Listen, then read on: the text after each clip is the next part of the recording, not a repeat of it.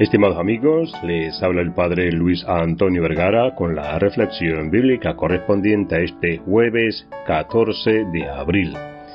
El Evangelio está tomado de San Juan, capítulo 13, del 1 al 15.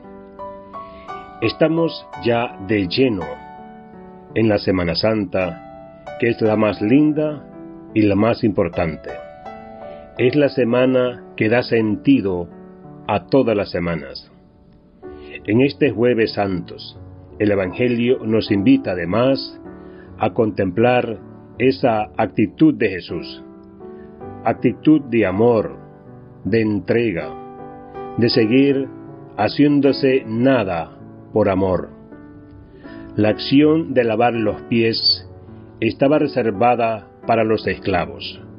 Cuando se daba un banquete, el dueño de la casa hacía que sus esclavos lavaron los pies a sus invitados, que eran la parte del cuerpo que más expuesta estaba al polvo y la suciedad de los caminos propios de la Palestina de Jesús en esos tiempos. Sin embargo, Jesús va a tomar él mismo esta iniciativa. Él toma la condición de esclavo, es decir, de ponerse en ese lugar, pero no lo hace por un mero aparentar, por un mero servilismo, sino que ese acto va a resignificar muchísimos actos. Hay alguien que se quiere oponer y es Pedro, pero no lo pudo conseguir. Le dice de ninguna manera. Sin embargo, Jesús le explica y lo deja hacer. Deja hacer lo propio toma la toalla y lava los pies. ¿Cómo desconcierta este Jesús?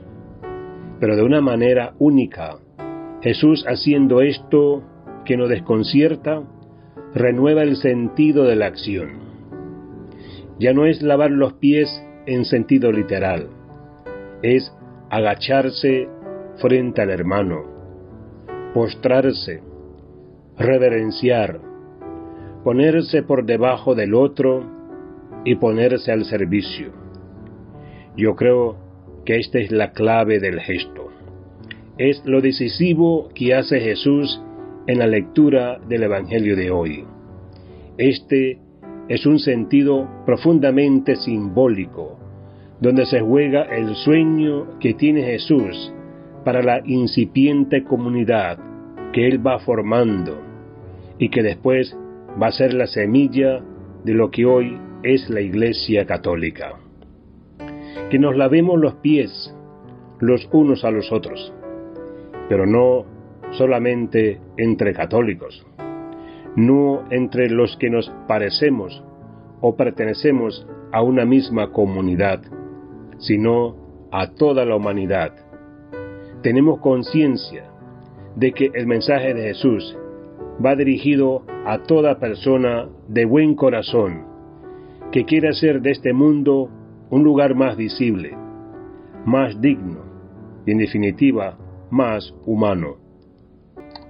Que Dios les bendiga a todos.